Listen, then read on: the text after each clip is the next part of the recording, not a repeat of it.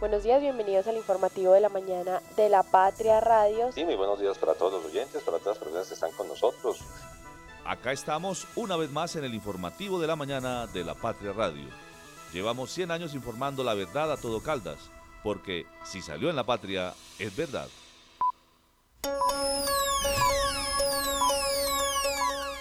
El informativo de la mañana en La Patria Radio. Los Nacionales y Paranacionales, para nosotros como Ministerio del Deporte, es el culmen de nuestros procesos deportivos. Es tener reunido a nuestros mejores deportistas para, de alguna manera, todos los aficionados al deporte y toda la familia que está allí de la región que pueda disfrutar del evento deportivo. Creemos que el deporte evidentemente es un transformador social y estamos desde allí viendo cómo la economía, cómo la educación, cómo el ambiente, de alguna manera tenemos impactos positivos a los cuales debemos seguir trabajando. Efectivamente, como lo ha dicho nuestro señor presidente, el deporte es una transformación social que potencia la vida de los colombianos es la ministra del Deporte de Colombia, Astrid Rodríguez, quien nos habla de la inauguración de los Juegos Nacionales, también del legado que dejará y de lo que representarán las justas que se inauguran este sábado en la ciudad de Pereira en su vigésima segunda edición. ¿Qué tal? Muy buenos días, saludo cordial, 7 de la mañana, 4 minutos. Bienvenidos al informativo de la mañana de la Patria Radio. Empezamos con toda la información para todos ustedes amigos oyentes, porque el volcán Nevado del Ruiz aumenta notoriamente la desgasificación de dióxido de azufre. Coletazos de las elecciones, perdedores en la Asamblea de Caldas y el Consejo de Manizales. Juegos nacionales, fútbol, ciclismo y tenis de mesa son los primeros en debutar para Caldas. Y Rodolfo Duque, líder de la banda de licor adulterado, se entregó y cuadró pena de 42 meses. Desde la cabina de la Patria Radio, el informativo de la mañana. Conduce Juanita Donato, con Liced Espinosa y el equipo de la redacción del diario La Patria.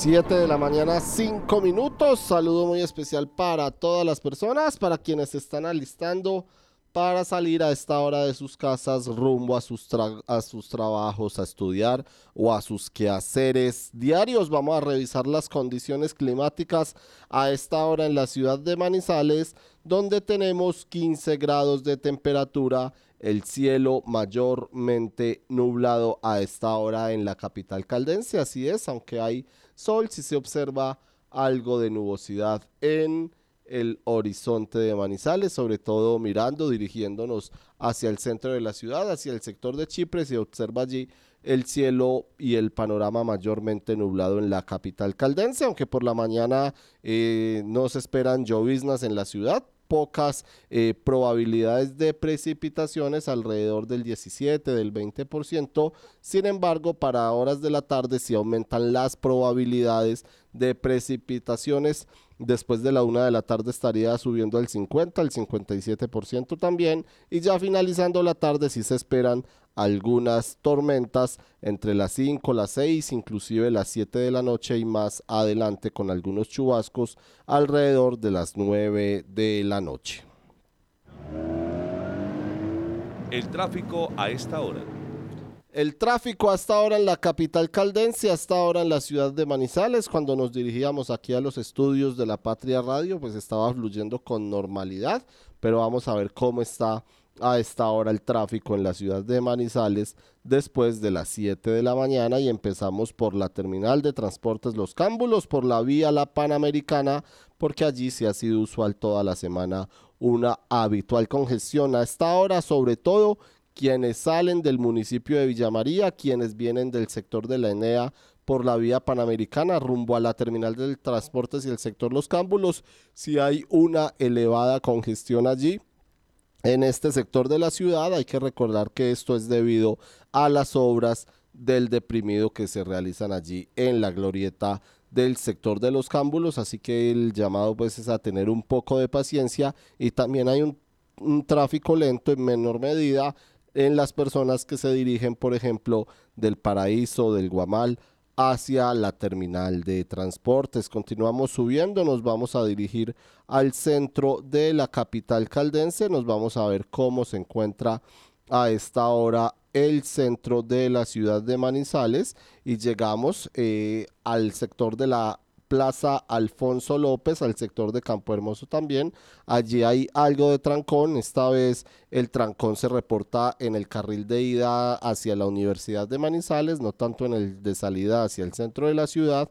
Y en la avenida Kevin Ángel fluye con normalidad el tráfico a esta hora y donde se observan eh, algunos puntos rojos es debido a los semáforos que están allí ubicados en el puente Olivares por el sector del parque de Villa Julia en la vía hacia Puertas del Sol. Allí sí hay algo de tráfico que se viene presentando estos días eh, normalmente en, en este sector de la ciudad. Reiteremos en la salida hacia el municipio de Neira sí se observa tráfico tanto de subida como de bajada. Lo mismo eh, un metro o unos metros más arriba en el intercambiador vial de los cedros, también para los vehículos, para los carros que se dirigen hacia el centro de la ciudad hay tráfico, hay trancón a esta hora. Si continuamos por la avenida Kevin Ángel, vemos que fluye con normalidad, sin ningún inconveniente. Ya subiendo hacia la avenida Santander, si encontramos algunos otros puntos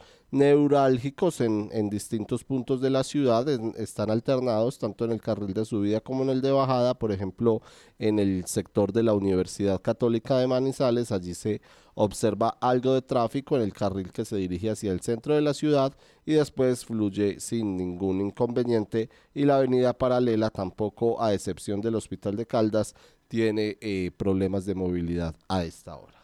Conectar personas con soluciones energéticas es la idea que mueve a Gensa, una empresa con más de 400 colaboradores que trabajan por brindarle energía a su país. Somos Gensa, energía que conecta. Santa Sofía se posiciona como el mejor hospital cardiovascular del país, con los equipos más avanzados, los especialistas mejor calificados, cinco quirófanos y unidad de cuidados intensivos quirúrgica para atender patologías de alta complejidad y cuidar la salud de su corazón.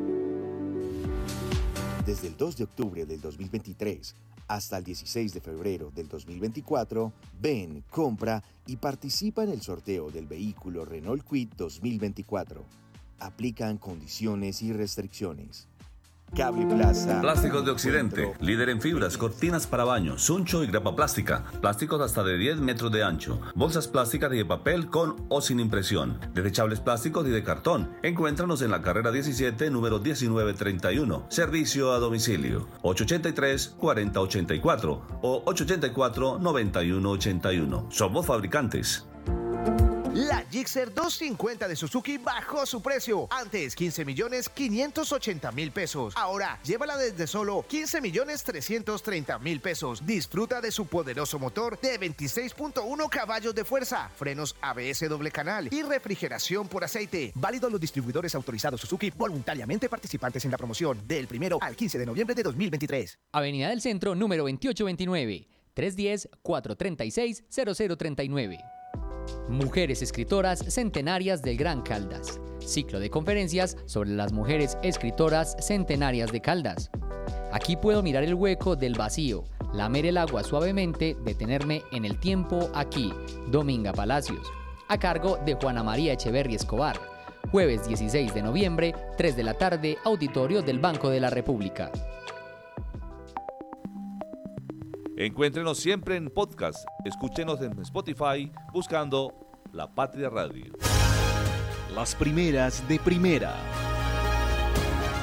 7 de la mañana, 11 minutos. Vamos a observar nuestra primera página del día de hoy del periódico La Patria en este viernes, edición 36.331, 301, perdón, y son días felices en la familia Díaz Marulanda. Los colombianos expresaron ayer su felicidad por la liberación del padre del futbolista Luis Fernando Díaz, Luis Manuel Díaz, quien fue liberado tras estar secuestrado 12 días por el ELN guerrilla a la que le exigieron dejar en libertad a las otras cuatro personas que todavía tienen su poder de 32 que han secuestrado este año. Observamos entonces en la parte superior de la primera página de hoy a don Luis Manuel tras quedar en libertad y saludando a sus conocidos y a las personas que expresaron ayer su felicidad y se alegraron por su regreso. Nuestra nota de abrir, nuestra nota principal el día de hoy es el cabecilla de la banda de licores que acordó 42 meses de cárcel. Su esposa lo convenció de entregarse, pues desde el operativo de la Fiscalía General de la Nación estaba fugado. Estamos hablando de Rodolfo Duque Londoño, cabecilla de la banda señalada de llenar de licor adulterado a Manizales, quien se entregó con ayuda de su esposa, ella también detenida, y ayer preacordó una pena de 42 meses. Rodolfo Duque es el dueño de estanquillos, billares, discotecas, supermercados, panaderías y videobares. La investigación arrancó porque se evidenció que aumentó su capital de manera considerable. Más adelante les vamos a hablar sobre este caso. En nuestra segunda fotografía el día de hoy estamos a un día, solamente a un día, don Kevin, a 24 horas o si esperamos hasta las 7 de la noche, pues un poco más de 24 horas para la inauguración de los Juegos Nacionales y Paranacionales, los vigésimos segundos nacionales, los sextos paranacionales. Por eso observamos a unos operarios que trabajan para tener lista la tribuna del patinódromo del Bosque Popular El Prado un escenario que Caldas tendrá en los vigésimos segundos Juegos Nacionales y los sextos Paranacionales. Las justas, como lo decimos, serán inauguradas mañana en Pereira y don Osvaldo Hernández ayer nos hacía un reporte de cómo avanzan las obras en la pista de velocidad de patinaje del Bosque Popular El Prado. La inflación en Manizales, ¿cómo está? Está en un dígito, se ubicó en una tasa del 9,9%. La ciudad se ubicó como la séptima del país con menor inflación en el último año. Esto con corte hasta octubre. La tasa fue del 9,9% y al igual que en el país, el transporte puntualmente por las continuas alzas de la gasolina continuó siendo el sector que más golpeó el bolsillo de los consumidores. Suman 60 becas que impulsan la innovación. También les vamos a hablar eh, sobre este tema. Esto es en las universidades de Manizales. Esta es nuestra primera página de hoy. En los Lea Hoy los invitamos a leer, a informarse con la nueva ambulancia y equipo de rayos X para el Hospital de San José de Samaná, la enfermeña María Elsie Marín, que participará en el Chocofest 2023 en Bogotá, y mataron en Pácora a un campesino señalado de homicidio. La frase del día. La frase del día. Hasta ahora encontramos la frase para todos ustedes, amigos oyentes. ¿Cuál es la frase que tenemos para ustedes hoy? Pues es de Bertolt Brecht. Y él dice, el regalo más grande que les puedes dar a los demás es el ejemplo de tu propia vida. Es lo que nos dice Bertolt Brecht el día de hoy con su frase y sobre todo es hablar con el ejemplo, no solo con las palabras, hablar con las acciones y ser congruente en lo que se dice y lo que se hace. Entonces, esa es la frase, se las recordamos. El, el, el regalo más grande que les puedes dar a los demás es el ejemplo de tu propia vida. Habla por ti mismo. El editorial. Impuesto saludable, un logro incompleto. La entrada en vigencia del impuesto saludable que empezó a grabar desde el primero de noviembre con un 10% más del valor a los ultraprocesados y las bebidas azucaradas en Colombia es una forma de presión para que la población sea consciente de sus hábitos y de los alimentos que consume a diario como productos altos en sodio, gas, grasas y azúcares. Se pretende que acudan más a los alimentos naturales que abundan en el país. Es una medida bien intencionada desde la mirada de la salud pública. No hay duda de eso, dice el editorial, pero agrega que al llevarla a la dinámica eh, económica actual deja de verse tan conveniente. Este impuesto forma parte esencial de la reforma tributaria del gobierno de Gustavo Petro aprobada en noviembre del año pasado, pero se cuestiona si los aumentos deberían hacerse en menor proporción cada año, pues se estima que al 2025 el gravamen eh, deberá alcanzar el 20% como forma de desestimular el consumo de estos productos. El editorial de este viernes también nos dice que en los productos están los enlatados, las conservas, las carnes procesadas, chocolates, productos de confitería, cereales, mezclas y pastas para la preparación de panes y galletas, condimentos, salsas, helados, algunos aceites vegetales, gaseosas y jugos en botella. Las finanzas de los colombianos están bastante golpeadas con la inflación que aunque se dio un poco sigue siendo alta y esto ha llevado a disminuir eh, la adquisición de productos de la canasta familiar. También están los incrementos en la gasolina que está rodeando ya los 15 mil pesos por galón y vienen en diciembre y enero otras dos alzas para compensar el hueco fiscal del Fondo de Estabilización de Precios hasta llegar a un techo de 16 mil pesos. Dice el editorial, el gobierno no desestima las alzas en, en el valor del diésel, combustible con lo que se moviliza el transporte de carga que llevaría a más aumentos en los precios de los alimentos y de otros productos. Además, ya hay analistas advirtiendo que el incremento del salario mínimo deberá ser muy mesurado en el 2004. Y finalizamos el editorial del día de hoy. Lo que, cuestiona, lo que se cuestiona es que paralelo con el impuesto tiene que darse un proceso de educación nutricional, concientizar sobre lo necesario que es alimentarse bien con productos sanos, mantener una buena salud, pero esto dependerá además en buena medida de que la inflación se logre bajar y así los colombianos puedan acudir a las plazas de mercado y a otros establecimientos a comprar productos naturales a precios más bajos. Conectar personas con soluciones energéticas es la idea que mueve a Gensa, una empresa con más de 400 colaboradores que trabajan por brindarle energía a su país. Somos Gensa, energía que conecta. Cotraman, una empresa al servicio del Oriente de Caldas.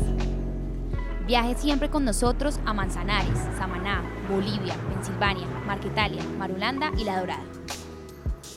Informes al 312-260-0698. Recuerde que usted también puede acceder a los servicios del Hospital Santa Sofía de manera particular y con las tarifas más económicas de la región. Consulta con especialistas a 64.500 pesos y consulta con subespecialistas a 129.000 pesos. Mayor información 887-9200 extensión 752. ¿Te gusta el arte? Desde el 15 de noviembre, las puertas de la Secretaría de Cultura estarán abiertas con el proyecto Caldas Cultura en Movimiento para que conozcas las obras de los 10 artistas caldenses seleccionados. Estaremos en exposición hasta el 30 de noviembre. Caldas Cultura en Movimiento es el proyecto que visibiliza obras inéditas de los artistas. Proyecto de la Secretaría de Desarrollo, Empleo e Innovación de la Gobernación de Caldas, Jacobi Caldas. La Suzuki Viva R-Style bajo de precio. Antes 8 millones 400 mil pesos. Ahora llévala por solo 8 millones 100 mil pesos. Además, nuevos colores y calcomanías para que agregues un estilo único a tus días. Válido del primero al 15 de noviembre de 2023. Avenida del Centro, número 2829. 310-436-0039. ¿Sabes qué sucede con el deporte, la economía, la política, el entretenimiento de Manizales, Caldas y el país? Suscríbete a La Patria Impresa tres meses por solo 92 mil pesos o a La Patria Digital por un año por solo 89 mil pesos. Y entérate de todo lo que pasa dentro y fuera de tu ciudad con La Patria, el periódico de casa. Informes 893-2880. Encuéntrenos siempre en podcast. Escúchenos en Spotify buscando La Patria Radio. 7 de la mañana, 21 minutos. Continuamos con la información para todos ustedes. Antes vamos a, a saludar saludar a las personas que se conectan a esta hora con nosotros en las plataformas digitales de la patria, en esta ocasión a través del Facebook Live también. Un saludo muy especial para Nancy García. Nancy, buenos días para usted y muy buenos días para Marta Lucía, Luna, quien nos deja un saludo a todo el equipo de redacción de La Patria, deseándonos un gran fin de semana con éxitos y bienestar. Sean siempre bendecidos. Amén, Marta Lucía. Un saludo muy especial para ustedes, quienes han estado esta semana acompañándonos mientras la directora Juanita Donato disfruta de su periodo de vacaciones. Continuamos con la información. Antes de eh, llegar al plano local, vamos a hablar un poco de la noticia de ayer en el país que fue la liberación de don Luis Manuel Díaz, el padre de Luis Díaz, quien regresó a su casa aclamado por la gente de su pueblo. Una multitud entre familiares, amigos y curiosos recibió ayer en su casa a Luis Manuel Díaz Jiménez, padre del futbolista Luis Fernando Díaz Marulanda del club inglés Liverpool, que ayer a propósito perdió 3-2 en la UEFA Europa League. Don Luis Manuel liberado después de permanecer secuestrado 12 días por la guerrilla del Ejército de Liberación Nacional ELN. Una camioneta negra transportó al recién liberado desde Valledupar, capital del Cesar, donde aterrizó el helicóptero que lo trajo de regreso a la libertad hasta Barrancas, el pueblo de La Guajira, donde vive la familia Díaz Marulanda.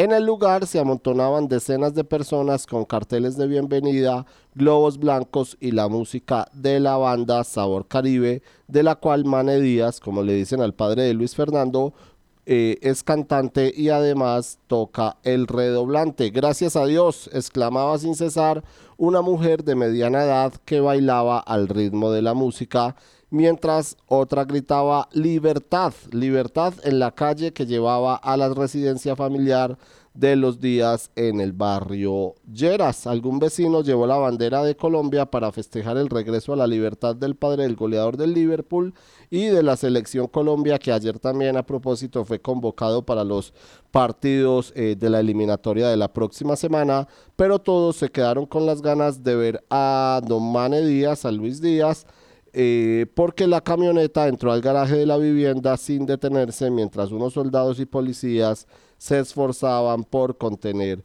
a los curiosos. Unos 20 minutos después, Mane Díaz salió a la puerta de su residencia para agradecer el apoyo recibido por él y por su familia desde el pasado 28 de octubre, un día previo a las elecciones. Ese día fue secuestrado cuando se movilizaba en su vehículo por Barrancas junto a su esposa Silenis Marulanda, dejada en libertad ese mismo día por los captores.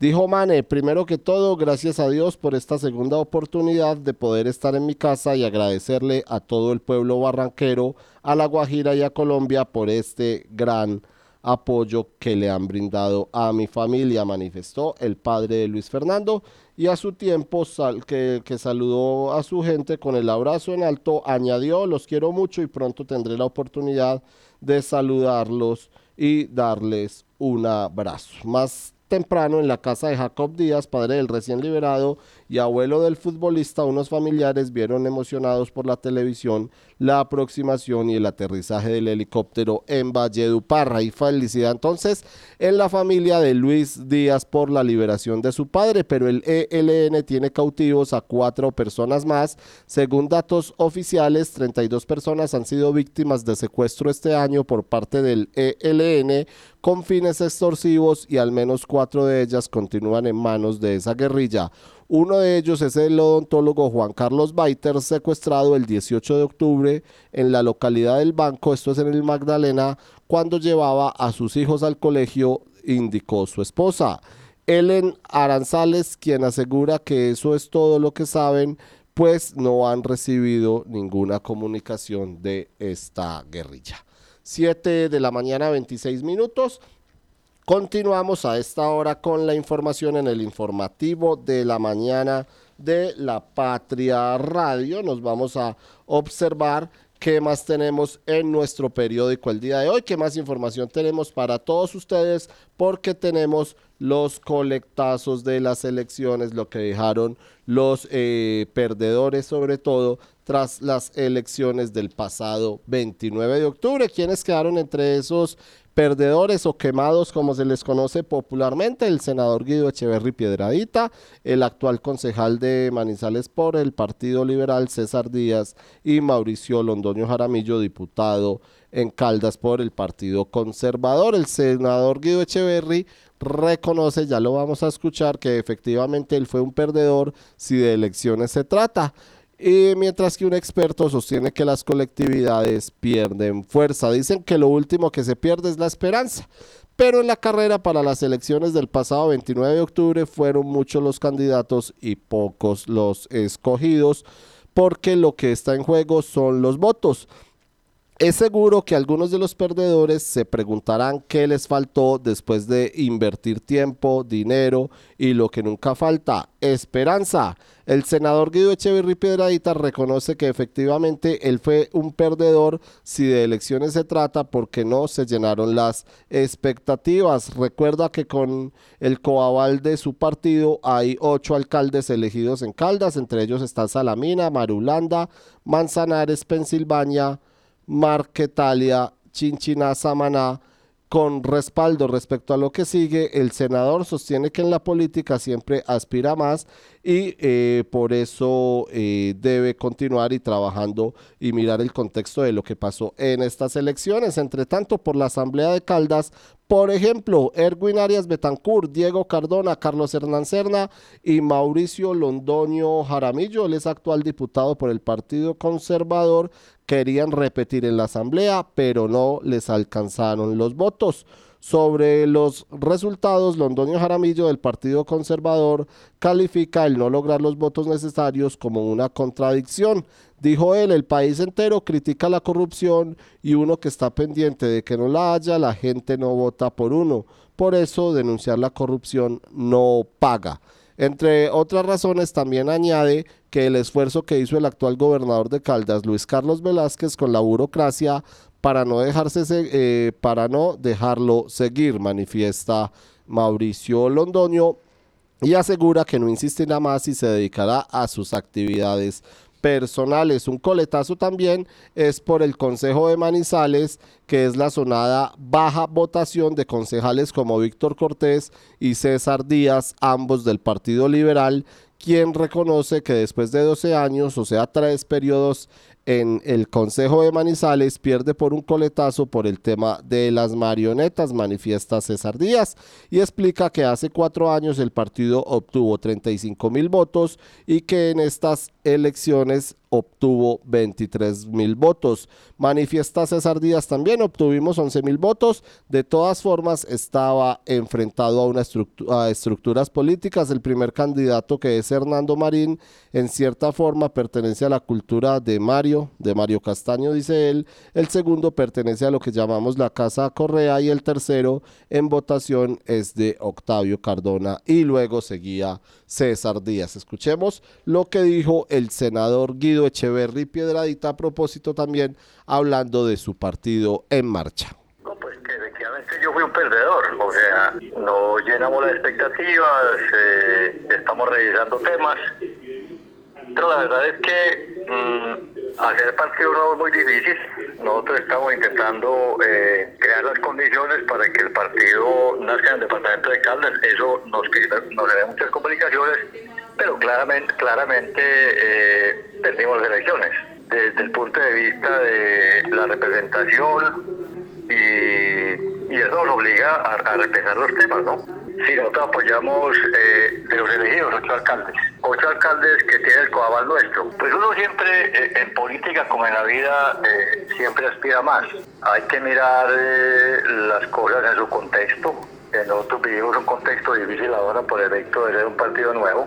Naturalmente esto nos tiene que, nos tiene que llevar a muchas reflexiones. Yo pienso que lo que hubo en el país en buena parte fue una reproducción del poder regional y del poder local, o sea, ganaron las mismas castas, los mismos casi cargos, y lo que hubo fue una reproducción del poder, desde el punto de vista regional, desde el punto de vista local y también reproducción del poder desde el punto de vista nacional, en la medida en que ciertos sectores que están con el gobierno, particularmente en Caldas, les fue bien. Les fue bien al gobierno nacional. A Caldas, no sé, lo dudo.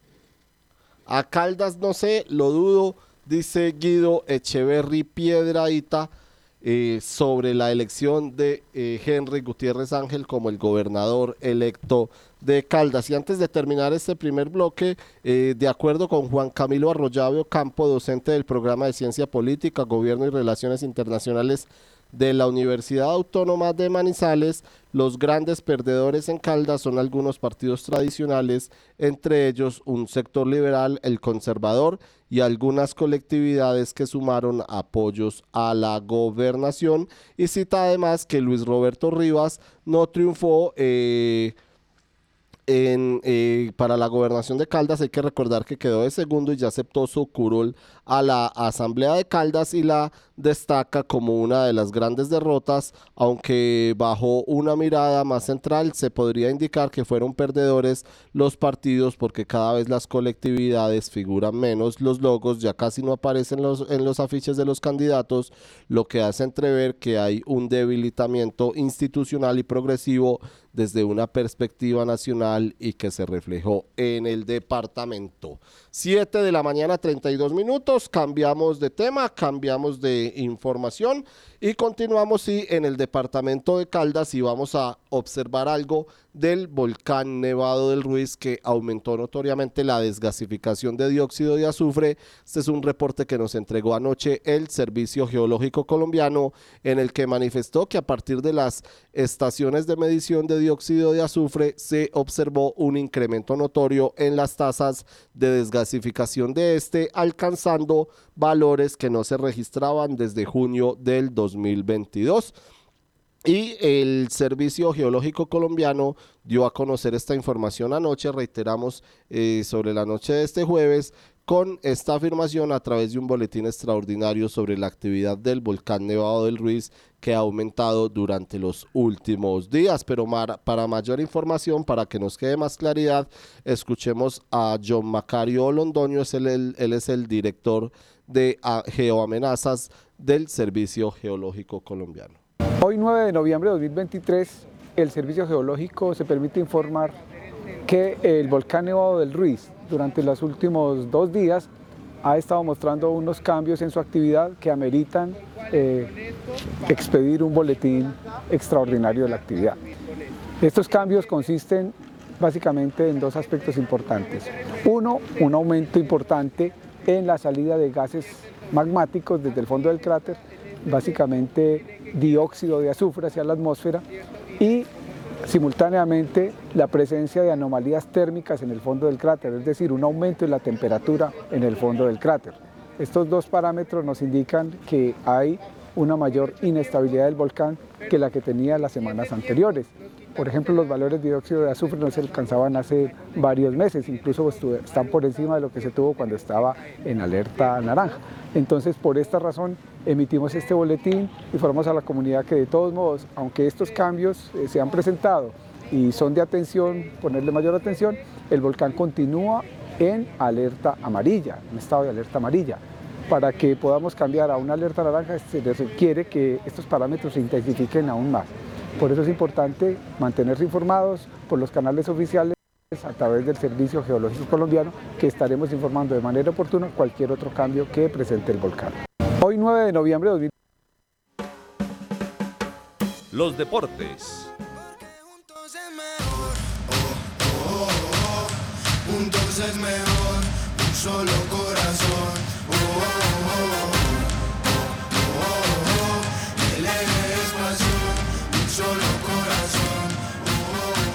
El eje es pasión, juntos es mejor. Esa es la canción oficial de los vigésimos segundos Juegos Deportivos Nacionales, los sextos paranacionales que se inaugurarán mañana en la ciudad de Pereira. Estamos a un día de la inauguración. Don Osvaldo Hernández, editor de Deportes de la Patria, bienvenido, buenos días. Director, eh, ¿cómo está? Un Excelente. un abrazo para todos. Aquí estamos al frente del cañón, preparados para cubrir los Juegos Deportivos Nacionales una espera de 35 años.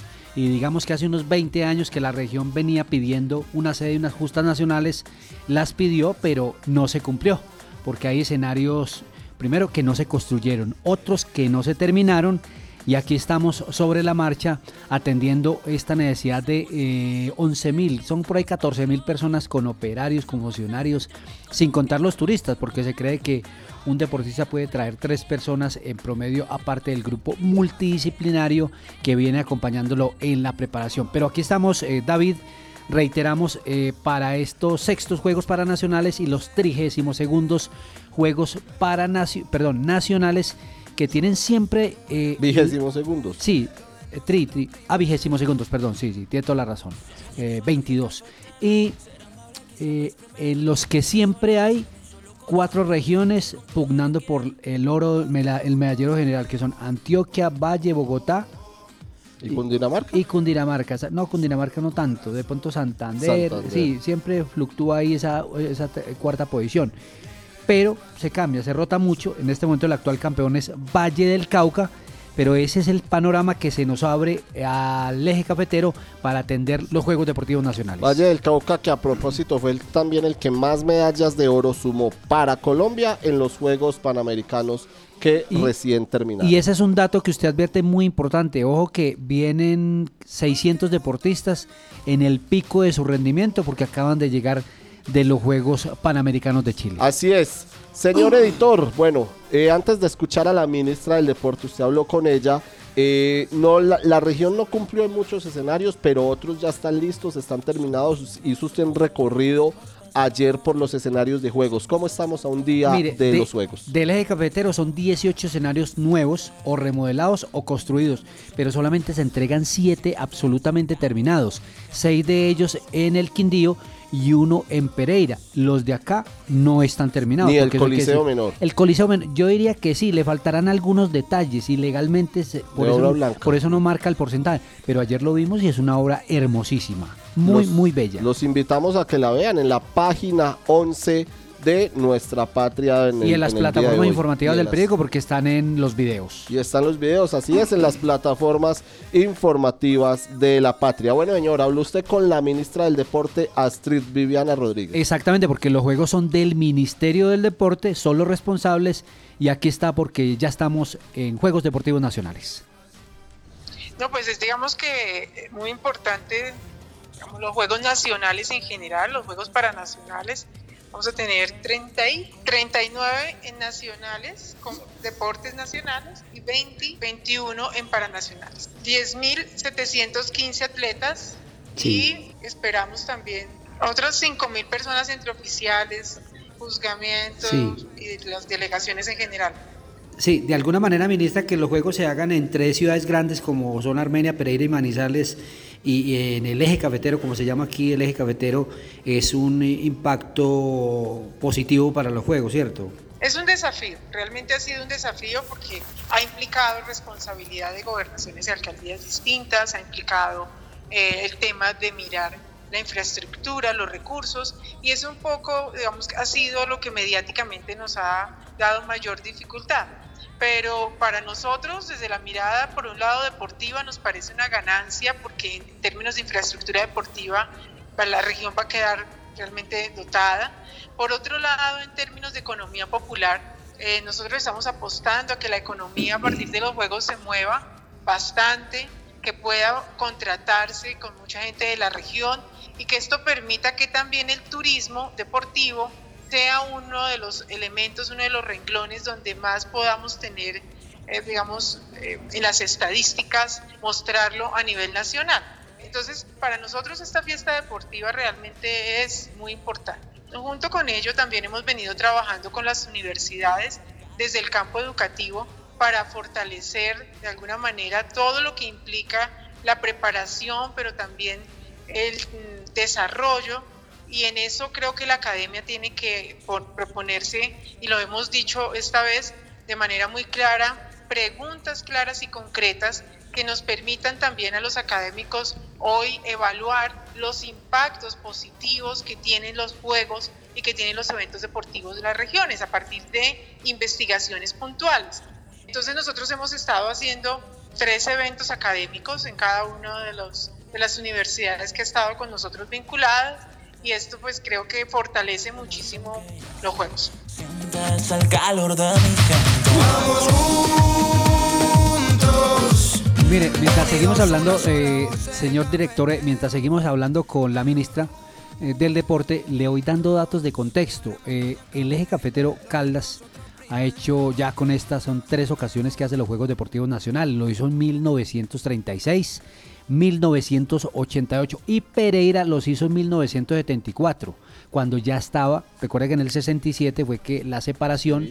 En el 68 creo que nace el departamento del Quindío, en el 67 nace Risaralda, pero en el 74 los hace Pereira. Y el eje cafetero, reiteramos, el Gran Calda los hace en el 36 y los hace en el 88. En el 88 está la tercera ocasión entonces que tendremos los eh, Juegos Nacionales en la región. Deportes y escenarios de Caldas, señor editor. Mire, eh, David y oyentes, eh, actividades subacuáticas en el Centro Internacional de Aguas Abiertas. Este es un escenario que no está terminado, pero está listo para este tipo de competencias. Empieza mañana, ¿cierto? Eh, no, todavía no. ah, actividades, subacuáticas. Mañana es polo acuático. Exactamente. Billar en expoferias, allá no hay ningún problema, simplemente acondicionar. Desde un principio se vea se había propuesto eh, billar en expoferias, ciclomontañino en el, en el Bosque Popular El Prado, downhill en la Florida, en la pista La Densa, donde se, se acaban de correr competencias nacionales e internacionales, donde nació el ciclomontañismo colombiano, allí con los hermanos, con, con don Hernando Gutiérrez, Bisoño.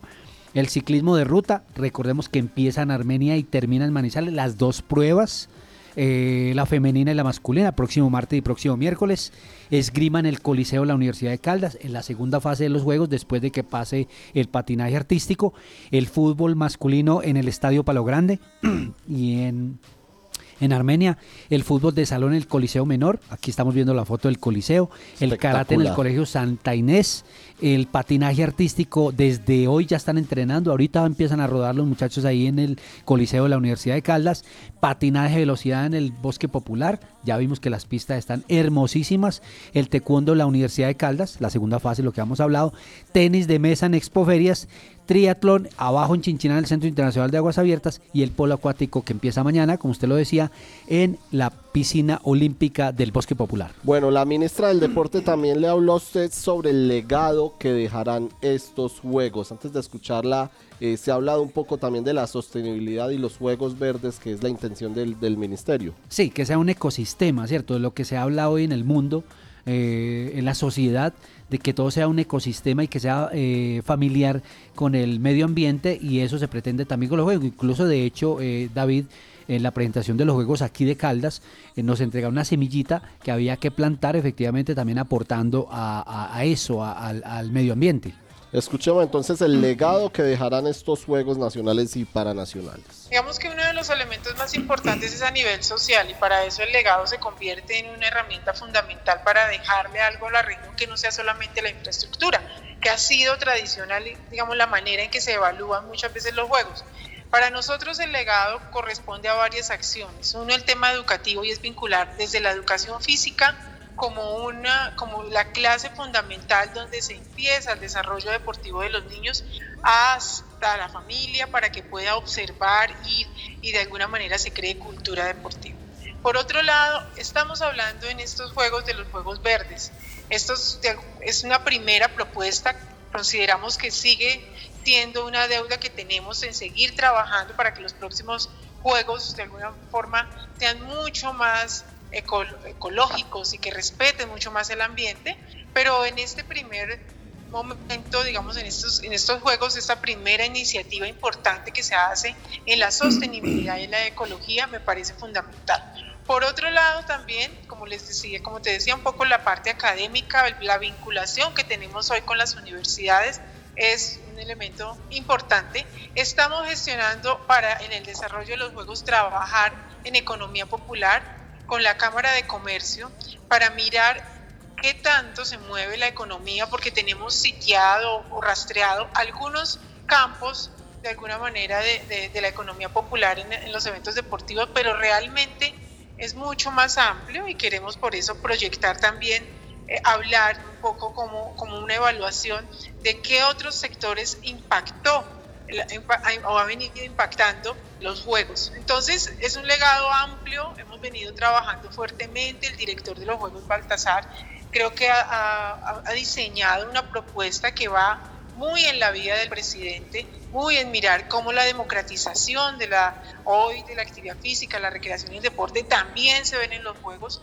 Vemos también un desarrollo deportivo amplio, que es lo que nos interesa impactar a los niños, niñas, y por eso nosotros hemos venido trabajando con eh, los profesores de educación física para que la asistencia a los eventos pueda darse, porque aquí es fundamental de alguna manera que se vinculen desde los niños hasta los adolescentes, las familias, en ver el deporte para crear cultura deportiva. Ya, eh, usted hablaba ahorita de la fuente de trabajo que van a hacer los juegos y creo que en algún comité se lo escuché en la rueda de prensa y es que eh, se contrate a la empresa local de la región efectivamente para garantizar que el recurso llegue a la región y para que haya fuente de trabajo y lo dijo ahorita pero me parece, me parece importante hacer hincapié sobre eso, ministra.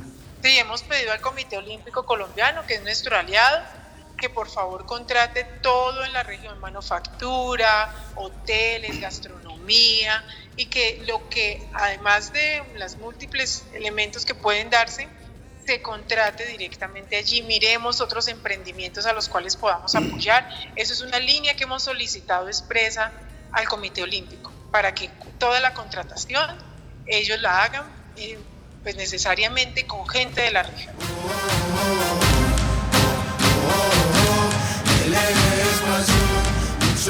Bueno, los invitamos entonces a que vean la página número 11 de La Patria del día de hoy. Allí están los escenarios, también las plataformas digitales de La Patria, tanto en la página web www.lapatria.com como en las redes sociales del periódico para que encuentren los videos. Y a partir de mañana vamos a tener toda la información deportiva al día de nuestros deportistas. Así es, a partir de mañana, eh, de acuerdo, full. Bueno, hoy también, ya si usted mira ya vamos a hablar un poco de, la agenda de los deportistas. Don Osvaldo, el Coliseo Menor se ve espectacular. Digamos, es el, es el escenario más completo que tiene Caldas para estos Juegos Nacionales. Allí que se va a jugar, cómo va a ser la entrada, eh, las personas que quieran ir a ver Juegos Nacionales, ¿qué deben hacer? Para Allí hay fútbol de salón. En convencional solo hay fútbol de salón. ¿Por qué? Porque, a ver, el escenario está completo. Incluso las otras canchas también están disponibles, pero por reglamentación se necesitan eh, cuatro o seis camerinos, se necesitan canchas auxiliares para que entrenen los equipos que van a jugar los partidos siguientes.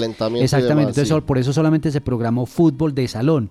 Después de eh, para los paranacionales se va a jugar baloncesto en silla de ruedas en esa misma cancha. Espectacular, el coliseo está espectacular y hablando de escenarios, pues la ministra del Deporte, Astrid Rodríguez, también le habla de la infraestructura de los juegos y eh, los deportistas que usted mencionaba ahorita que llegan de los Panamericanos. Por supuesto, también es una forma de usar nuevamente los escenarios, darle, esperamos que todo aquello que queda sin terminar, pues se le dé todo, la, todo el proceso que ello implica y que los primeros Juegos de la Juventud, que serán el próximo año en noviembre, realmente tengamos una infraestructura terminada y que nos permita también de alguna manera hacer veeduría sobre ello que, que está en este momento pendiente.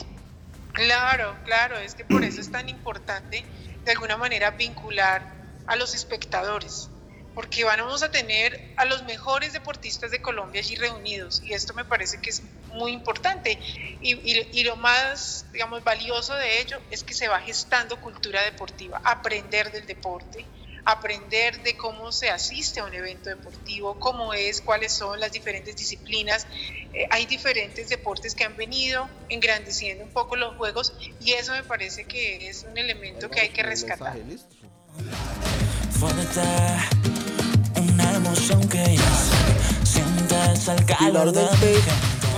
Escuchemos el mensaje, la invitación de la ministra del Deporte Astrid Rodríguez para que asistan a estos Juegos Nacionales, recordemos en Armenia, Pereira, Manizales, también en subsedes como en el Valle del Cauca y Bogotá.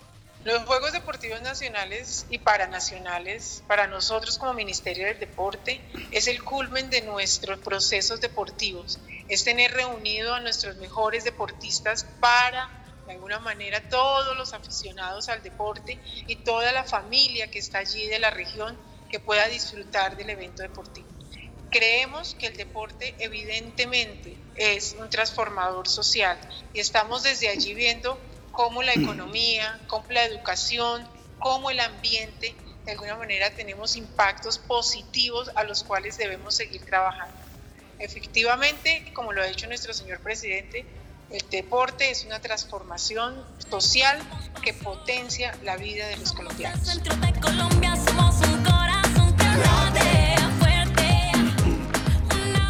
24 horas faltan entonces para que comiencen los Juegos Nacionales y en 15 días estarán empezando los Paranacionales. Don Osvaldo, ¿cómo está Caldas para estos Juegos Nacionales? Bueno, Caldas ha hecho una apuesta muy grande. Y grande en lo económico, grande en lo técnico, grande en lo deportivo, eh, porque quiere la promesa del gobernador de todo el grupo de deportes es hacer la mejor figuración en la historia del deporte eh, caldense en los Juegos. Eh, recordemos que el reto está en 13 medallas de oro en eh, Juegos del Nacionales del 2000 y en los Juegos Nacionales de 1988. En ambos se lograron 13 medallas de oro. ¿Y por qué 13 medallas de oro? Porque ese es el primer ítem con el que se miden unos juegos, unas competencias deportivas. Primero las medallas de oro, después la plata y después los bronces. Y esa es la propuesta, esa es la apuesta de Caldas que lleva yo creo que es primera vez en la historia que lleva tanto deportista. 437, eh, son 97 creo de para nacional pero ahí está el grupo, un grupo grande que se ha preparado. Incluso recordemos que se llevaron 13, 11 deportistas a los Juegos Panamericanos de Santiago de Chile, eh, dos técnicos y un dirigente. Y de alguna manera eh, esperemos que eso, eh, que, que se retribuya todo ese esfuerzo económico y técnico y deportivo en, el tabla de, en la tabla de medallería. Así es, son 343 deportistas en convencionales y 94 en los paranacionales para el departamento de Caldas. Exactamente. Escuchemos al gobernador, habló usted con Luis Carlos Velázquez, gobernador de Caldas, sobre los juegos. Exactamente. Sí, nosotros hemos recorrido un camino de verdad que muy meritorio deportistas que les tocó entrenar en pandemia, conectados virtualmente, los profesores dando instrucciones, todos desde sus casas. Luego estos deportistas salen a comerse el mundo, muchos concentrados en Europa. Tenemos campeones nacionales, campeones mundiales, campeones panamericanos. Y en ese sentido, pues hoy comienzan los Juegos Nacionales. Ya todo lo que se pudo hacer se hizo. Caldas invierte 111 mil millones de pesos en todos los ciclos deportivos en todas las líneas deportivas y estamos seguros que nuestros deportistas apoyados, la delegación más grande en la historia de Caldas, 437 deportistas. En tema de medallería, usted ha hablado de la figuración más importante y cuando habla con sus metodólogos, con su secretario del deporte, ¿qué le han dicho? Bueno, el mejor número que Caldas ha tenido en oro, eh, se tuvo, eh, tuvo 11 medallas de oro. Nuestro compromiso con el departamento de Caldas es tener la mayor medallería de nuestra historia en oro estamos muy confiados, tenemos un proceso, obviamente hay deportes en conjunto, deportes individuales, siempre derrotar a Valle, siempre derrotar a Antioquia con Dinamarca no va a ser fácil, pero yo estoy seguro que muchos deportistas lo van a lograr. En el tema general de juegos nacionales, de organización, de escenarios, ¿qué le puede decir a la comunidad? Bueno, nosotros en materia de infraestructura, el complejo del Cameguado en Chinchiná, el complejo de actividades subacuáticas va a estar listo para poder desarrollar con normalidad los escenarios deportivos, las diferentes hostas deportivas. Nos vamos con un complejo acuático del Bosque Popular El Prado próximo a tener un nuevo convenio con el Ministerio del Deporte para poder sacar licitación, ojalá finalizando el año. Finalmente, ese mensaje, ¿usted cree que le cumplió al deporte? Nosotros le cumplimos al deporte desde el apoyo a deportistas, desde los, equipos metodológicos, desde el convenio con la IPS Universidad de Caldas y todo el eje cafetero lamentablemente le queda debiendo infraestructura a los Juegos Nacionales. Un COMPES que se firma tarde, hubo problemas con interventorías, eh, problemas en materia de el complejo acuático del Bosque Popular no tenía licencia de construcción, se hizo en una alcaldía de Manizales anterior y nos tocó perder muchos meses volviendo a tener esta licencia de construcción y vinieron diferentes complejidades. Pero en todo caso, el complejo acuático Cameguada, 100% financiado por la gobernación de Caldas, va para adelante y es un hecho.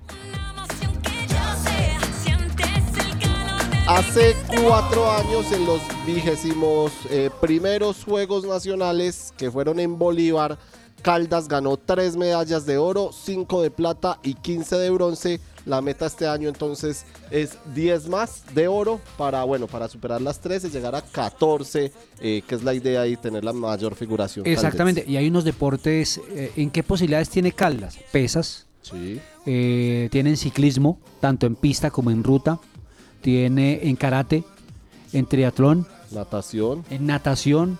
Yo creo que ahí están los deportes fuertes. Downhill, eh, porque solamente hay masculino, pero ahí está. Eh, actividades subacuáticas. em, ¿Qué más?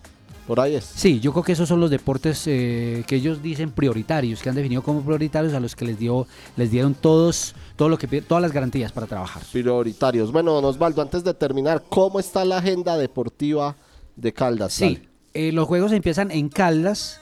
eh, ahorita ya hay entrenamientos aquí en la Universidad de Caldas oficiales para las delegaciones de patinaje artístico. Ahí tenemos, eh, Caldas tiene una gran delegación encabezada por Jerónimo Gallo eh, y, y Jerónimo Gallo y las hermanas Moreno. Eh, y mañana ya son las competencias. Mañana también hay competencias ya de polo acuático en el Bosque Popular, en la piscina olímpica del Bosque Popular. Chévere, esas son las bueno. primeras competencias. Pero los deportistas de Caldas empiezan patinar artístico mañana. El domingo corre Diana Carolina Peñuela, la contrarreloj individual acá en el sector de la Virginia. El mañana debuta el fútbol sala y mañana debuta el fútbol femenino. Entonces, creo que por ahí estamos en el calendario de nuestros deportistas para arrancar los Juegos Deportivos Así Nacionales. es, y se los estaremos informando acá en La Patria Radio, también en nuestros demás sistemas. La eh, semana entrante hay una agenda movidita por el tema del ciclismo. Mire, el martes la prueba de ruta de damas que termina en Chipre. El miércoles la prueba masculina de varones. 117 kilómetros las damas, 170 los varones, termina también en Chipre. El jueves se corre el downhill y el viernes la prueba de campo traviesa, como para que nos agendemos para ver estas competencias. Señor editor, para terminar y escuchar a los deportistas, ¿qué tendremos mañana en nuestro periódico en la inauguración de los Juegos Nacionales? Mañana un especial, creo que son eh, 20 páginas aproximadamente, contando lo que son los Juegos Deportivos Nacionales, los horarios, la programación, los escenarios, las voces, nuestros deportistas, el contexto, un mapa general de lo que son eh, los Juegos, la máxima cita deportiva del deporte colombiano, no hay otra. No hay otra. hay otra. Ese es el sueño de cada deportista, estar representando a su departamento en unos Juegos Deportivos. Y por eso hoy tenemos 12.000 deportistas entre paranacionales y nacionales que van a visitar toda esta región. Y van a mover la economía también de la región. Don Osvaldo, muchas gracias. Un abrazo Vamos para todos. A escuchar a los deportistas caldenses y sus aspiraciones en estos Juegos. Rafael Gutiérrez, eh, ¿qué meta tiene en juegos? Eh, pues obviamente siempre se vale soñar con la de oro, de pronto no es el mejor momento para lograrla, pero pues, vamos a tirarnos a darla toda. Entonces como meta de pronto un poco más realista, podio, eso sí podemos. Steven Ceballos, ¿qué meta tiene en juegos? Mientras estemos en la casa, siempre con la mejor bajada puede ser peligrosa para las medallas. Entonces, nada, tirar por la, por la de oro y, y todo para el podio. Nombre completo. Kevin Andrés Villa Ospina. ¿Qué sueño tiene en juegos? Eh, ganar la medalla de oro a toda costa. Valentina, eh, ¿Valentina qué? Vanegas. ¿Qué deporte? Lucha olímpica. ¿Qué sueño tienes en juegos? Eh, coger mucha experiencia y cogerla de oro principalmente, con toda la actitud y toda la motivación. ¿Cuál es tu nombre? Nicolás Parra. Nicolás Parra. ¿De qué deporte? Fútbol. Ya. ¿Qué sueño tiene en juegos? Salir campeón con los muchachos, llevarnos la, traernos la medalla de oro. ¿Cuál es tu nombre? Mi nombre es Valentina Villa, ¿De qué deporte? de triatlón. Ya. ¿Qué sueño tienes en juegos? Pues mi sueño es representar de la mejor forma a mi departamento y ver si puedo lograr coger medalla, que es para lo que estamos trabajando todos estos años. ¿Nombre completo? Leandro Betancourt, ¿Qué deporte? para atletismo. ¿Qué sueño tiene en juegos? Pues eh, como apenas estamos iniciando, la idea es poder hacer la mejor representación posible hasta ahora, porque no se había visto antes en, en el paratletismo en, en un evento nacional. Gracias. ¿Nombre completo? Isabela Bedoya. Isabela, eh, ¿qué sueño tiene en juegos? Eh, pues la verdad, obtener un oro o dos, que hay una posible, hay muchas posibilidades de obtenerlos y obviamente dar lo mejor de todo el equipo, en, en grupo, y dar lo mejor de nosotros y dejar Caldas en lo más alto. ¿Cuál es tu nombre? Paulina Canatobón. Paulina, de pesas. Sí, Paulina, señor. eh, ¿qué sueño tiene en juegos? Eh, ser la mejor y poder ganar medalla de oro en los Juegos Nacionales. Gracias. ¿Nombre completo? Alejandro Libreros Bolívar. ¿Qué deporte? Natación carreras. Alejo, ¿qué sueño tiene en juegos? Ganar la mayor cantidad de medallas posibles. Gracias, Alejo. ¿Nombre completo? Santiago Ramírez Giraldo. ¿De qué deporte? Para tenis de mesa, clase TT10. ¿Qué sueño tienen Juegos? Ganar oro, ganarme, traerme la medalla de oro para Caldas, para la tierrita. ¿Nombre completo? Emanuel Monsalve Hoyos. ¿Qué sueño en patinaje? De velocidad. ¿Qué, tiene, qué sueño tiene en, en- en Juegos? Eh, mi sueño sería por lo menos quedar entre los cinco primeros, eh, ya que la competencia es muy grande, porque la, yo, yo cambié de modalidad de velocidad y pues la competencia es demasiado grande también.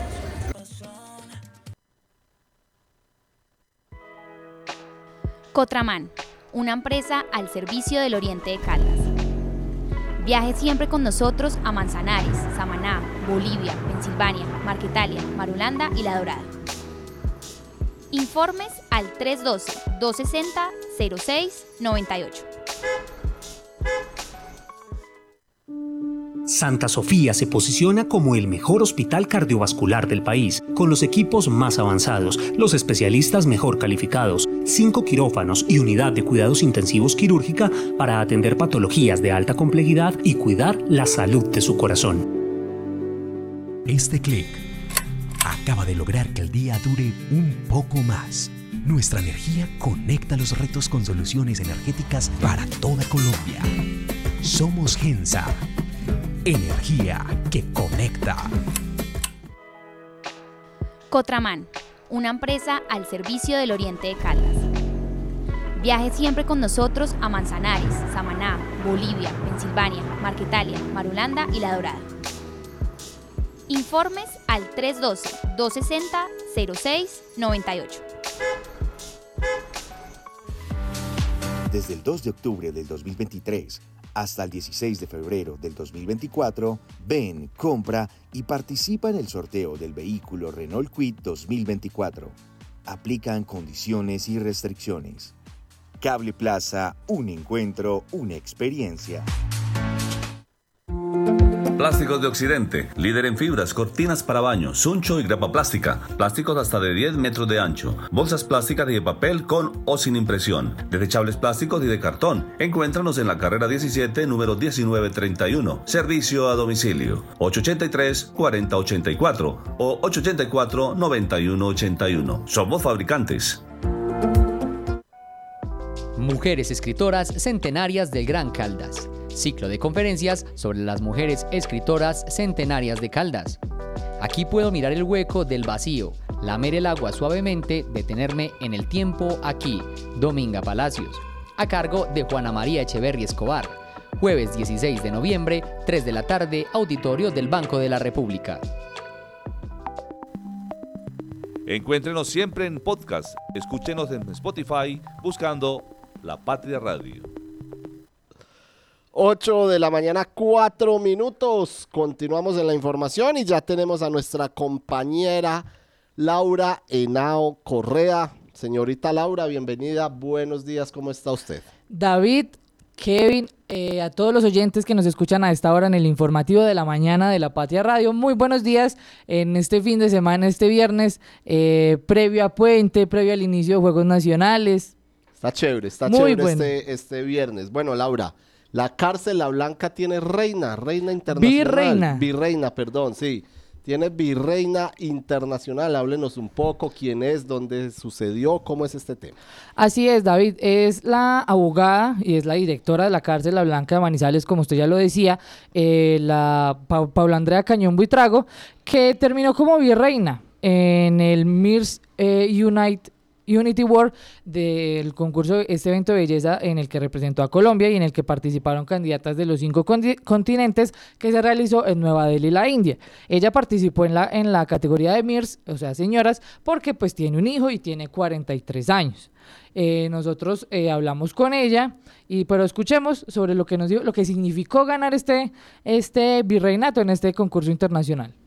Bueno, el virreinato significa un reconocimiento a la integralidad de la mujer colombiana y que más allá de la belleza, nosotras somos inteligentes, emprendedoras, disciplinadas, trabajadoras y amorosas. Y que a pesar de mi poca experiencia alcancé un título internacional de gran importancia, teniendo en cuenta que participé con más de 30 países y demostrando que el esfuerzo, la disciplina y la, y la preparación marcan el camino definitivo al éxito. 8 de la mañana, 6 minutos. Ahí estaba entonces la virreina directora de la cárcel La Blanca de Manizales y los invitamos a que ingresen a www.lapatria.com en eh, la sección entretenimiento y observen un video que hizo don Juan Carlos Zunda del Club del Oyente de la Patria Radio en un recorrido que hizo por la cárcel La Blanca de Manizales a propósito de este virreinato de la directora. También David, eh, en la página de ayer del periódico y en, está en www.lapatria.com, está la nota de los manizaleños que en estos últimos en estas últimas semanas han recibido premios tanto en fotografía como en poesía. Está eh, el fotoperiodista manizaleño Federico Ríos, que eh, obtuvo eh, el premio Prix, Prix, Pictet de los People Choice Awards. Escuchemos lo que nos dijo un poco, lo que nos dijo sobre, sobre este premio. Yo creo que este último año para mí ha sido un año muy especial de muchos premios diferentes, todos muy importantes para mí. El reconocimiento a un trabajo periodístico funciona en la medida en que amplifica aún más el mensaje sobre el que el periodista ha trabajado en su reportaje. Entonces, para mí, este y los, los otros premios que he recibido en 2023 significan la posibilidad de que ese reportaje sobre los migrantes en el que he trabajado durante tanto tiempo alcance nuevos ojos, nuevas personas, una audiencia más grande que se preocupe por la situación de los migrantes que están atravesando el tapón del Darién. Y ahí es en donde para mí es muy satisfactorio cada que mi trabajo recibe un reconocimiento, porque es pensar que somos más personas viendo esta situación, reflexionando sobre esta situación y ojalá tomando acciones que se enfoquen en ayudar a resolver el drama de miles y miles de migrantes que están atravesando la selva cada día. Yo empecé a fotografiar migrantes como en 2017 más o menos, 16 tal vez, cuando la ola migratoria de Venezuela empezó a crecer hacia Colombia. Eran muchísimos venezolanos caminando desde, desde la frontera, desde San Cristóbal, desde el Táchira, llegando a Cúcuta y luego a pie desde Cúcuta atravesando el Alto de Berlín hacia Bucaramanga. Y de Bucaramanga luego se adentraban aún más en Colombia, yendo a, a Bogotá, a Cali, a Medellín, a otras ciudades. Y muchos decidieron quedarse en Colombia. Entonces ahí empecé a fotografiarlos de forma muy intensa. Y también eh, está Juan Carlos Acevedo, quien es poeta, ensayista y es miembro de la Academia Caldense de Historia, quien eh, obtuvo el Premio Nacional de Poesía Eduardo Cotelamus con su libro eh, Mujeres sin Sombra. Creo que el significado es como la consolidación de un trabajo y de una disciplina de más de, creo que 30 años, que estoy escribiendo, de, durante los últimos 30 años de mi vida. Es un reconocimiento a un trabajo de 30 años, vuelvo y repito. Entonces, me siento muy feliz con haberlo obtenido. Mi proceso de escritura es un proceso lento, es decir, yo no tengo afán de publicación. El último libro lo había publicado en el 2020, se llama La Casa en el Invierno, en la colección de poesía de la Universidad Externado de Colombia. Así que, sin ese afán, he podido escribir un par de libros de poesía más eh, un libro de cuentos y un libro de crónicas. Es decir, en los últimos cinco años he podido escribir esos libros que seguramente verán la luz de la mano de editoriales o de otros concursos. Realmente no he visto ahora, seguramente abrirán concursos a final de año para el año entrante y ya tendré el tiempo de sentarme, corregir, de leer los trabajos para decidir si vuelvo a presentarme al concurso o editoriales están interesadas en publicarlas como me ha sucedido con los trabajos anteriores. 8 de la mañana, 10 minutos. Laura, gracias por su información. Bueno, antes de continuar con la información judicial, le respondemos acá a doña Marta Lucía Luna, quien nos pregunta si no mencionamos el patinaje. Sí, doña Marta, lo mencionamos. De todas formas, se lo recordamos, va a haber patinaje a partir de la próxima semana del 16 en el Bosque Popular El Prado, en la pista de velocidad del Bosque Popular El Prado, tendremos patinaje de velocidad y también el artístico, como decía don Osvaldo, patinaje artístico será a partir de mañana en el Coliseo de la Universidad de Caldas. Ahí está entonces para que la gente se programe patinaje artístico desde este sábado. Hoy hay entrenamientos en la Universidad de Caldas y patinaje de velocidad desde la próxima semana en la pista del Bosque Popular el Prado. Ahí está entonces, mañana eh, se podrán continuar agendando con, con, toda la programación, las fechas, días y demás escenarios que saldrá como especial en nuestro periódico y también en www.lapatria.com. 8 de la mañana, 11 minutos, continuamos con la información judicial a esta hora en el informativo de la mañana de la Patria Radio porque Rodolfo se entrega y hasta cuadra una condena. ¿Quién es él? El cabecilla de la banda de licor adulterado en Manizales. Una pena de 42 meses de prisión preacordó ayer con el ente acusador tras la rebaja de ley más una multa de 260 salarios mínimos legales mensuales vigentes, Rodolfo Duque Londoño señalado cabecilla de la banda que habría llenado de licor adulterado a Manizales. Esa negociación debe ser avalada luego por un juez de control de, de por un juez más bien de conocimiento. Ayer, mientras un abogado exponía los motivos para que se le otorgara la detención domiciliaria a Julia Andrea Londoño Giraldo, supuesta segunda cabecilla del grupo y esposa de Rodolfo, se conoció que el líder eh, se entregó a las autoridades en la medianoche del miércoles impulsado por su pareja. Escuchemos a don Diego Hidalgo, quien nos amplía la información sobre este caso y más temas judiciales en este viernes. David, muy buenos días para usted, para todos los oyentes de la Patria Radio, nuevamente acá informando sobre los temas de los últimos, eh, las últimas horas en la ciudad y el departamento en lo que concierne judiciales. Pues de ayer la noticia es que se entregó el supuesto cabecilla de la banda dedicada a falsificar o a adulterar licor en la ciudad, que fue pues como escándalo desde hace unos 15, 20 días.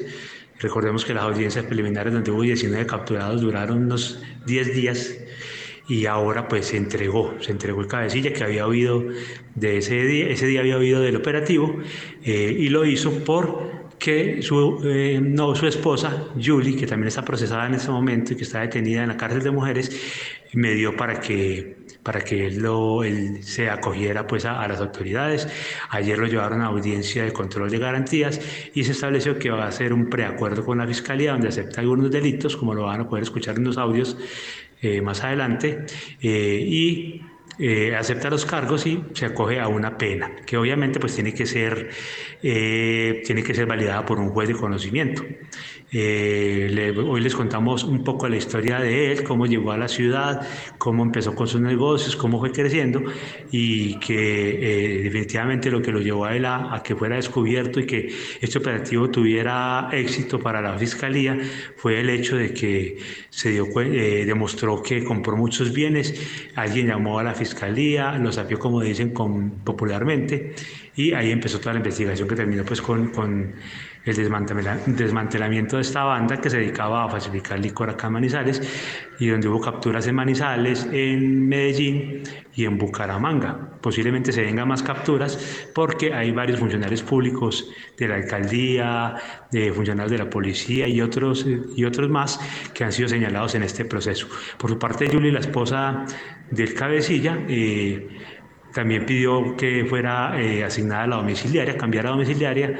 Eh, en 15 días se le definirá esa situación por un juzgado. Ayer se hizo la petición, pero el, juez, el fiscal estuvo de acuerdo con que se le dé ese beneficio porque ella, primero, pues ayudó a que el cabecilla entregara y segundo, va a seguir colaborando para que haya más eh, capturas. En este caso que todavía no termina, David, eso va para largo. Eh, y de otro lado tenemos una información de un homicidio que ocurrió en Pácora donde asesinaron a una persona que, le, que apodaban ratón, un campesino de una vereda de Pácora que eh, estaba afrontando en este momento un proceso por homicidio y porte ilegal de armas, acusado de asesinar a otro campesino en esa misma vereda el año pasado en, noviembre. Eh, la muerte pues fue muy tenaz, la, lo que nos reportan desde Paco es que pues hicieron de todo para asesinarlo, lo dejaron tirado en una ladera de la carretera y se cree que de pronto puede ser un ajuste de cuentas. Toda esa información la pueden encontrar hoy en las ediciones de La Patria y Cubo para que estén siempre bien enterados de lo que pasa en el departamento.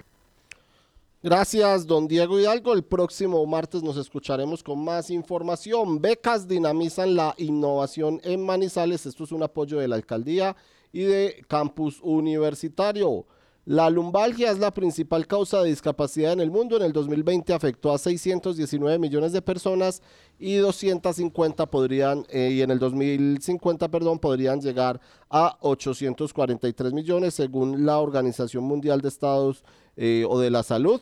Estos y otros datos los motivaron a Ángela María de la Roche y a Viviana Carolina Sánchez de la Universidad Autónoma de Manizales a desarrollar el prototipo de aplicación para la prevención y adherencia al tratamiento del dolor lumbar en la población de la institución. La aspiración de las dos profesionales es que el producto salga al mercado con el propósito de que favorezca a la población en general. Esta iniciativa de investigación recibió apoyo, como otras 59 de la ciudad, del Fondo de Becas de Maestría Manizales Más Innovadora, que ya cumple cuatro cohortes. La maestría de Ángela María de la Roche, fisioterapeuta especializada en ortopedia y traumatología, y Viviana Carolina Sánchez en salud y seguridad en el trabajo, es creatividad e innovación. Para eso vamos a escuchar a esta hora en el informativo de la mañana a Caterina Estrada de Manizales Campus eh, Universitario, eh, un audio que nos ceden nuestros compañeros de Hola Manizales,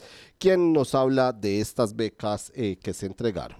Del total de los, de los estudiantes que se postularon para este ejercicio, que fue muy bien valorado por los estudiantes, por las universidades, de ese, de ese total de, de estudiantes que, que fueron aspirantes, 60 lograron obtener las becas, este beneficio económico.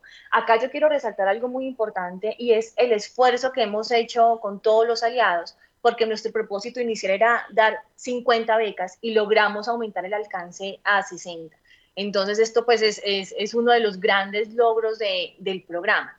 Y nosotros acá, digamos que en diferentes universidades tenemos un, un número de asignación de becas de acuerdo a los estudiantes que se han presentado les comparto, por ejemplo, en la Universidad Autónoma em, fueron 18 los estudiantes que, recibieron sus becas, en la Nacional se otorgaron 15, en la Universidad de Caldas 13 becas, por ejemplo, en la Universidad de Manizales 10 estudiantes fueron beneficiarios, en la Católica de Manizales fueron 4 los estudiantes. Entonces, como tú dices, pues efectivamente es, es una enorme alegría para los chicos, pero también para nosotros y para la ciudad, porque poder tener a estos estudiantes trabajando en las necesidades de Manizales es, eh, es un gran plus para este, esta apuesta que hacemos todos por una Manizales como ciudad universitaria.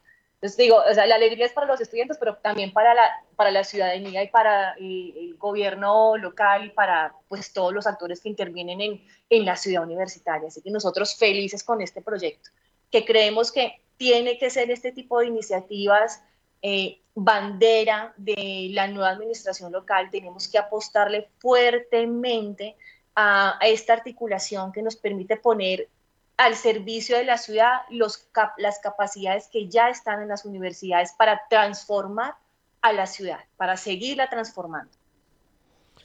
8 de la mañana, 19 minutos. Le damos la bienvenida a la editora de Público, la señorita Lisette Espinosa, quien está de recorrido por los municipios de Caldas y nos muestra la agenda o nos invita a la agenda de programación este fin de semana en los municipios caldenses. David, muy buenos días. Yo los saludo desde el norte de Caldas, específicamente Aguadas. Y hoy como viernes cultural, pues como siempre les tenemos pues las mejores opciones para que ustedes disfruten este puente festivo y qué mejor que pues que el destino sea nuestro departamento. Esa primera parada los invito a que visiten Neira. Allí el 11 y el 12 de noviembre tendremos la edición 28 de la exposición Equina Grado B, en donde pues se tendrán dos ejemplares, Prodigioso de la María Rosa y Grandiosa de la Perla. Todos muy pendientes entonces. Para mayor información se pueden comunicar al 319 747 3298. Otro municipio para visitar este puente festivo, Aranzazu, está cumpliendo sus 170 años. Esta programación arrancó desde el 9 de noviembre y culminará mañana con una presentación de la orquesta. Esto es en el parque principal, totalmente gratuito, así que todos muy invitados. Y el último destino es sin duda David Marulanda. Allí se va a realizar la edición 12, 11, perdón, del Festival de la Lana.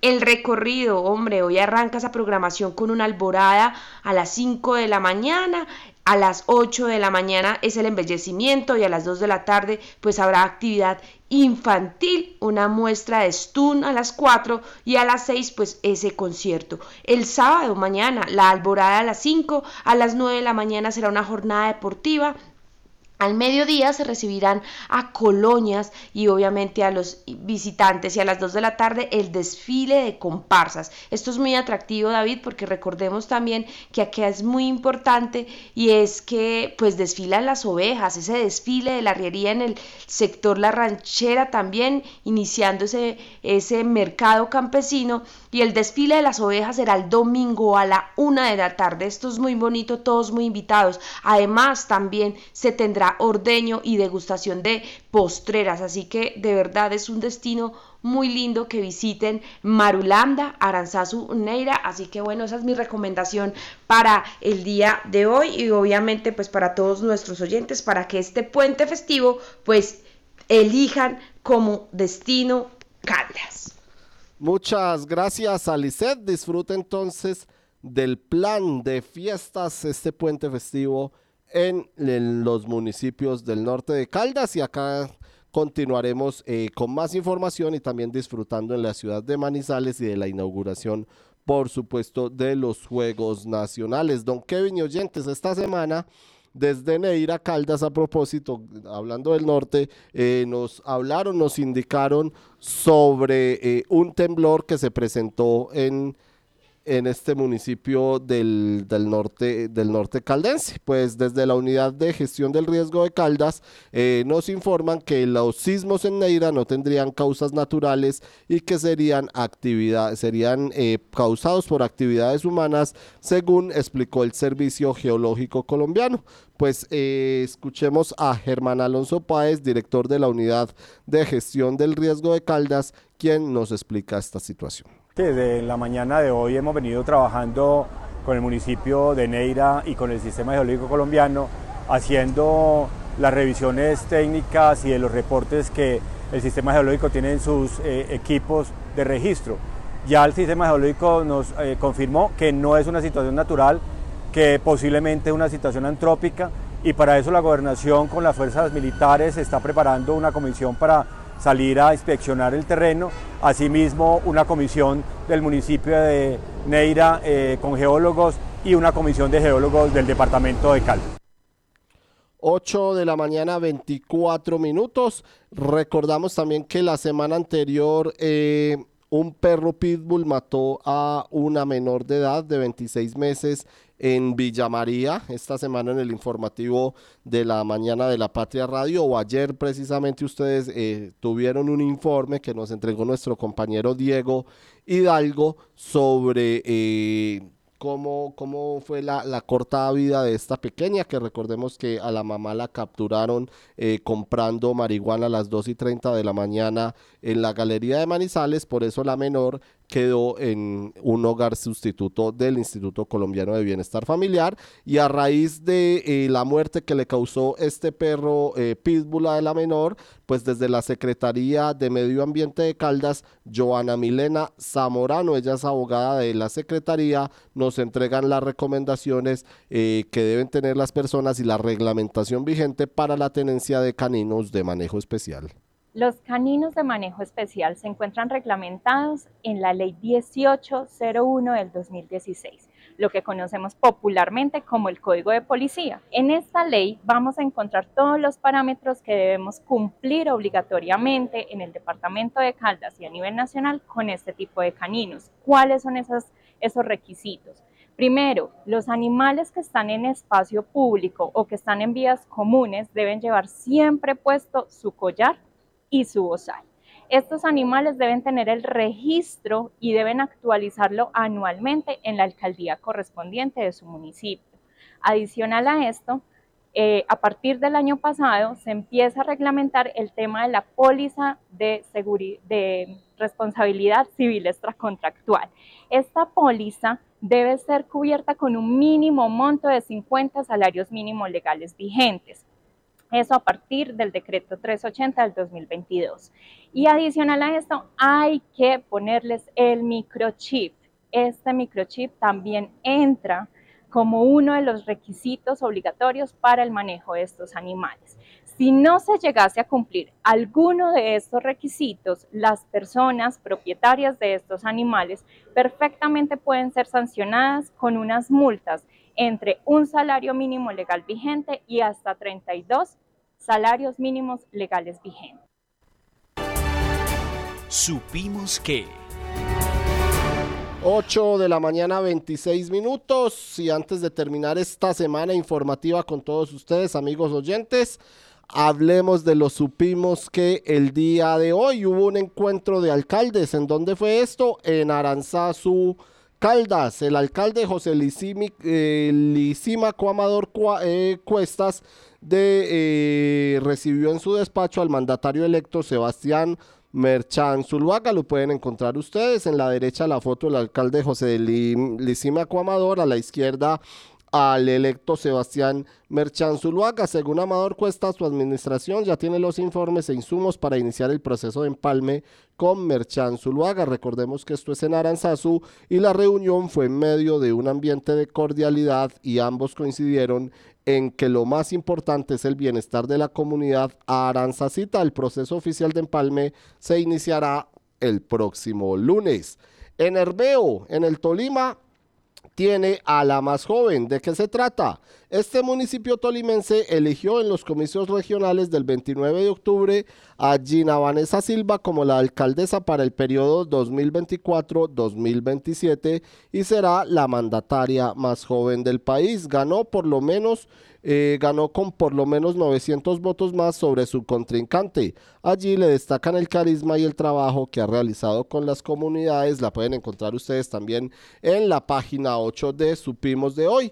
Y terminamos en Anserma con los concejales electos Mauricio Hernández, Sigifredo Montes, Nubia Uribe, William Benjumea, Andrea Osorio y María Isabel Restrepo, quienes recibieron sus credenciales de la Registraduría Nacional. El alcalde electo Omar Andrés Reina afirmó que en los próximos días estará iniciando el empalme con la actual administración y que se reunirá con los 13 concejales elegidos para unir voluntades y trabajar unidos por el progreso de Anserma. De esta manera, terminamos el informativo de la Patria Radio, el informativo de la mañana, agradeciéndoles a todos ustedes por su sintonía, por estar acá conectados eh, con nosotros. Saludo también para doña Marta Lucía Lunes, que ya para doña Marta Lucía Luna, que ya quedó enterada y altamente agradecida con la información de los Juegos Nacionales. A mediodía, doña Marta Lucía y demás oyentes nos vemos con la información del informativo del mediodía de la Patria Radio. A todos ustedes, gracias por estar con nosotros